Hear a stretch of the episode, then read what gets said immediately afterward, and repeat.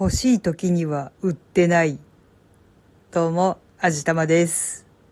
いやまあ、大したことはありません。とっても些細なことなんですけど、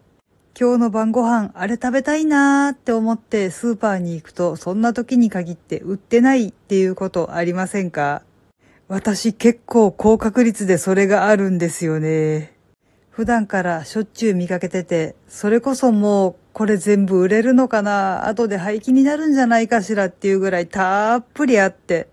でもそんな時に限って、いや今日はこれじゃない、気分じゃないなーって思って素通りしちゃって。でもその翌日とかに、よし今日はあれを食べたい、今日はあれにしようって、決意を固めて行ってみたら、あれ？全然ないじゃん。ちゃんと置いてあったんだけど売り切れましたっていう感じじゃなくて置いてあった形跡すらない。これは一体どういうことなんだろう。これが曜日ごとに出てくる商品が違ってて、うっかり私が忘れてて違う曜日に行っちゃったよとかって言うんだったら完全に私のミスなんですけど、普段普通に置いてあるのに、よし食べようって思った時に限ってないってどういうことなの？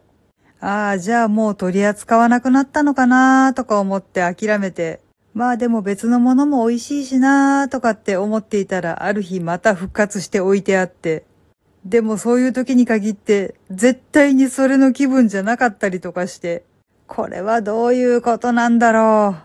う。まあ大体ある時に限ってそれの気分じゃないっていう私にも色々と問題はあるのかなっていう気はするんですけど、できるだけ安定して置いててほしいなーって思うのは私のわがままですか？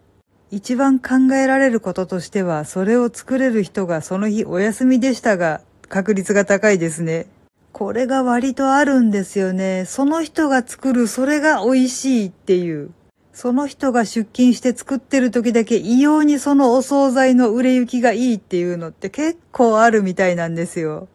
なので、お目当ての商品がない場合、ああ、多分じゃあ作れる人が今日はお休みなんだなって思って諦めることにしています。すごく残念だけど、しょうがないですよね。